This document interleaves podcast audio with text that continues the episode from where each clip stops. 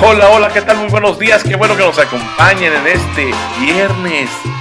Viernes 3 de febrero, ¿qué tal les fue ayer con la tamaliza? ¡Ay, qué cosa tan sabrosa! Yo he de confesar que me aventé nada más dos, dos de rajas con queso. Y eso porque estoy a dieta, por eso me los aventé de rajas. Y de queso panela, ¿eh? O sea, que quede claro que no abusé. Qué ricura, qué hermosas las tradiciones de nuestro bello México. Espero que la hayas pasado sensacional. Si te tocó cumplir con el pago de tamales, lo hayas hecho a cabalidad y que no hayas dejado a nadie de los que participaron en la partida de Rosca sin su tamalito. Bueno, te saluda como cada viernes de 15 días, es decir, un viernes sí y un viernes no tu servidor, admirador y amigo Luis Hernández Martínez, aquí en tu programa Alta Dirección. Espero que celebres a todo lo alto, con toda la dicha y felicidad que te sea posible. El día de hoy, si estás cumpliendo años desde aquí hasta donde estés, mi abrazo fraterno y mis mejores deseos de cumpleaños o también se está celebrando alguna ocasión especial, aniversario, etcétera, etcétera, pues también el aplauso fuerte de toda la producción de alta dirección y por supuesto las tradicionales mañanitas, que como dice, qué linda está la mañana en que vengo a saludarte, venimos todos con gusto y placer a felicitarte. Sigue sonriendo, sigue feliz aquí. Nosotros encantados de estar contigo. Saludo muy bonito a cada una de las entidades federativas que nos sintonizan y que nos escuchan. Afortunadamente, pues, prácticamente es todo el territorio nacional y también allende fronteras a nuestros amigos radioescuchas de Estados Unidos. Hola, perdón, digo hello. de Canadá también, por supuesto a todo nuestro barrio latinoamericano hermoso, Colombia, gracias por escucharnos, gente de Perú, gracias por escucharnos, también muchas gracias a Argentina que nos escucha, también muchísimas gracias a la gente de Guatemala, también del otro lado del charco nos escuchan en España, en Portugal, también nos escuchan en Rusia, en India, en, en Bélgica, en la República Checa, en Francia, en fin, bueno, muchísimas gracias a todos los que han hecho de alta dirección su espacio y aquí estaremos dándole al peligro, por supuesto, con muchísimo gusto. El tema de hoy, el tema de hoy es muy importante para los abogados, para la abogacía mexicana y más en época de turbulencia como la que estamos viviendo. Aunque lo que vamos a escuchar hoy, el programa de hoy, también podría servir de reflexión para cualquier profesión liberal. Estoy hablando de eh, por ejemplo, médicos, estoy hablando de periodistas, estoy hablando de contadores, aunque en esta ocasión se lo estamos dedicando a un gremio, pues también muy importante en nuestra sociedad, que son los abogados. La abogacía mexicana está ahora en el centro de nuestro programa porque tú te has preguntado quién defiende a los abogados en caso de que sean perseguidos por el Estado, por el solo hecho de ejercer libremente su profesión? ¿O te has preguntado quién protege a los abogados ahora que están de super mega moda, las multinacionales casi todopoderosas? Si un abogado es perseguido por una de estas empresototas por el solo hecho de ejercer su profesión de manera libre, ¿quién lo cuida? ¿Quién lo protege? Bueno, pues de eso va el tema de hoy. Trataremos de responder esas dos preguntas y la respuesta está en un concepto llamado defensa de la defensa. ¿Quién protege a la abogacía en caso de ser perseguida por el Estado por el solo hecho de ejercer su profesión? Defensa de la defensa. ¿Quién defiende a la abogacía de una empresotota en caso de que ésta decida agredirlo, atacarlo por el solo hecho de ejercer libremente su profesión. Es de lo que va el tema, de lo que vamos a platicar a lo largo del programa, así que si eres abogado, abogada, formas parte de algún colegio de los que, bueno, se viene a la mente el INCAM, el Ilustre Nacional Colegio de Abogados, que es de los más antiguos, es el más antiguo, de hecho, del país. Está también la Barra Mexicana Colegio de Abogados, que sería en todo caso el segundo más antiguo, y, el, y la ANADE, la Asociación Nacional de Abogados de Empresa, por citarte algunos, ¿eh? por citarte algunos, hay otros colegios al interior de la República Mexicana, te estoy citando tres de alcance nacional. Y bueno, pues estos colegios y los miembros de estos pueden llegar a ser perseguidos por el solo hecho de ejercer su profesión. Pues para toda la abogacía, con mucho cariño para mis colegas abogados, va este programa.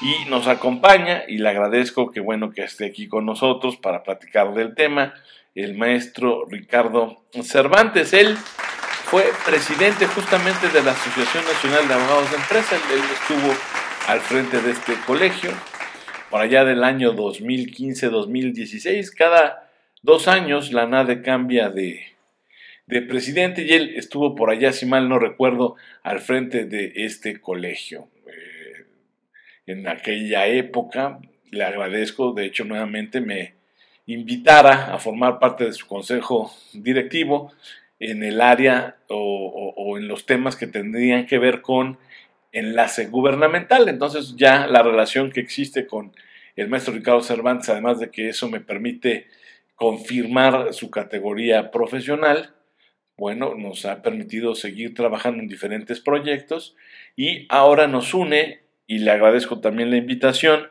el Comité de Defensa de la Defensa. Él encabeza este comité de Defensa de la Defensa en la Asociación Nacional de Abogados de Empresa, hoy, en este 2023. Luego de una amplia trayectoria en la NADE, sigue él todavía eh, creando espacios, encabezando proyectos y le agradezco que me haya invitado a formar parte del Comité de Defensa de la Defensa en este colegio. Y justamente estoy con él para platicar de este tema que es tan relevante para la abogacía mexicana. Y pues sin mayor preámbulo, le agradezco, gracias maestro Ricardo que esté aquí con nosotros y bueno, pues eh, platíquenos qué va, de qué trata este tema de defensa de la defensa. Muchas gracias, mi querido Luis. Y bueno, pues sin, duda un placer estar en tu programa. Espero que podamos charlar este, un buen rato y que sea interesante para todos el tema que vamos a abordar.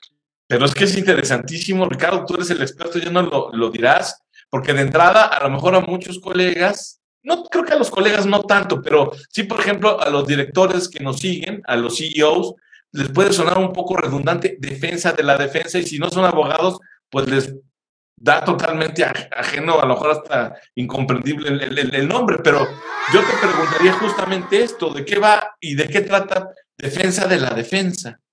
Fíjate que eh, cuando, creo que la forma más sencilla de entenderlo es cuando alguien ingresa a un colegio de, profesionistas, concretamente un colegio de abogados, pues la verdad es que los colegios, además de darte la posibilidad de convivir con otros colegas y platicar sobre temas de actualidad, este, tocar los tópicos más interesantes que haya en ese momento, hacer un análisis, muchos abogados que están solos, este, eh, el poder pelotear asuntos eh, en, en, una sede donde hay varios especialistas de la misma área, la verdad es muy, muy agradable. Pero también los colegios exigen o exigimos a los profesionistas pues que tengan un comportamiento ético, ¿no? que se ciñan a un código de ética, que si fallan o faltan esa ética profesional, puedan ser eh, sometidos a una comisión que analice su caso y eventualmente puedan, eh, puedan ser sancionados por ese incumplimiento. También les, les, les solicitas que realicen trabajo pro bono, para cumplir con esta labor en favor de las, de las áreas más desprotegidas de la población. Es decir, sí exigen los colegios para mantener un nivel adecuado en cuanto a profesionalismo de la gente que está, está ahí, una certificación, por ejemplo, de conocimientos con cierta periodicidad.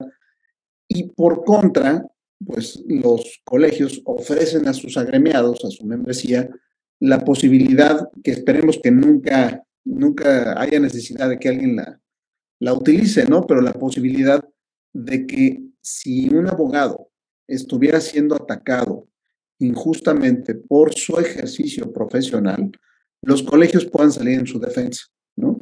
Eh, esto es, eh, para poner un caso así muy sencillito, y, ya iremos andando en el, claro, uso de la charla en algunos, ¿no? Pero, por ejemplo, si el, supuesto en donde veíamos que a lo mejor un, abogado este, que estaba defendiendo a una empresa que, que, estaba, traía una controversia muy fuerte con el Estado, pues de repente nos encontramos que es detenido en una, en, pues en la calle, en, en, una vialidad, y le aparece una, un arma montada en su coche. Este, y entonces, pues es este uso faccioso de, de, la fuerza del Estado para amedrentar al ejercicio profesional. Obviamente son temas complejos, son temas que necesitan un análisis, una investigación, saber exactamente en dónde, eh, si se dio o no se dio. Afortunadamente, este caso que les estoy platicando fue un caso real, este, se logró a través de algunas cámaras ver cuando uno de los agentes que lo detiene entra en el coche y deja el arma. Entonces, ese tipo de circunstancias que son muy delicadas, este, lo, que, lo que hace es, él está siendo atacado o esta persona está siendo atacada injustamente por su ejercicio profesional. Es decir, por defender a, un cliente, por defender a una empresa en este caso, que tenía una controversia con un ente este, estatal que era pues, muy, muy, muy relevante para ellos, a grado de que pues, decidieron realizar una acción de esta naturaleza. Entonces, eso es lo que hace la defensa de la defensa. Fíjate que lo mencionas muy atinadamente, dices, esperamos que no le toque, ¿no? Que a nadie le, pase, pero caray, este, en una situación como esta en la que estamos viviendo en México, pues sí es muy probable que, ocurra, mi querido Ricardo, ¿no? Sí, fíjate que, eh, y, quizá para, para, no, para no personalizar algo que por lo menos en este momento no nos está tocando vivir en, el caso del Comité de Defensa de la Defensa, eh, por ejemplo, hay algunos países, como, como ha sucedido, por ejemplo, en Venezuela, en donde los abogados pues eran injustamente atacados por su ejercicio profesional, probablemente llevaban asuntos contra, contra el Estado, y entonces, pues, este, quizá, quizá no era que en esa defensa, digo, más allá de si presionaban o no a un juez para, para que la resolución fuera en tal o cual sentido, que eso ya es propio de la actividad profesional que desempeña él en favor de su cliente. Pero más allá de eso, recibían ataques directos los abogados precisamente por esta circunstancia. Y ahí es donde, donde por ejemplo, en, en, en algunos de esos países este, se, han, se han desarrollado y se han dado muy bien las prácticas de defensa de la defensa, ¿no? Este, eh, ¿Cómo puede ayudar un colegio en estos casos? Bueno, pues obviamente, si vamos a suponer que fuera el caso de, de que alguien es detenido este, eh, y existen indicios por, por parte de la, de la familia, porque muchas veces cuando está detenido es difícil que él pueda acceder a, al colegio. E, existen indicios por parte de la familia de que esa persona fue detenida por, la, la, por los asuntos que está defendiendo, por los asuntos que está llevando. Se hace un análisis a priori, es un análisis de buena fe, existe un reglamento en el caso ANA de, de defensa de la defensa, y eh, si se considera que estamos en un supuesto no en el que hay que ir a litigar un asunto de los que él lleva en favor de un tercero, sino que él está siendo atacado por esta circunstancia, entonces se inician gestiones dependiendo de dónde estemos.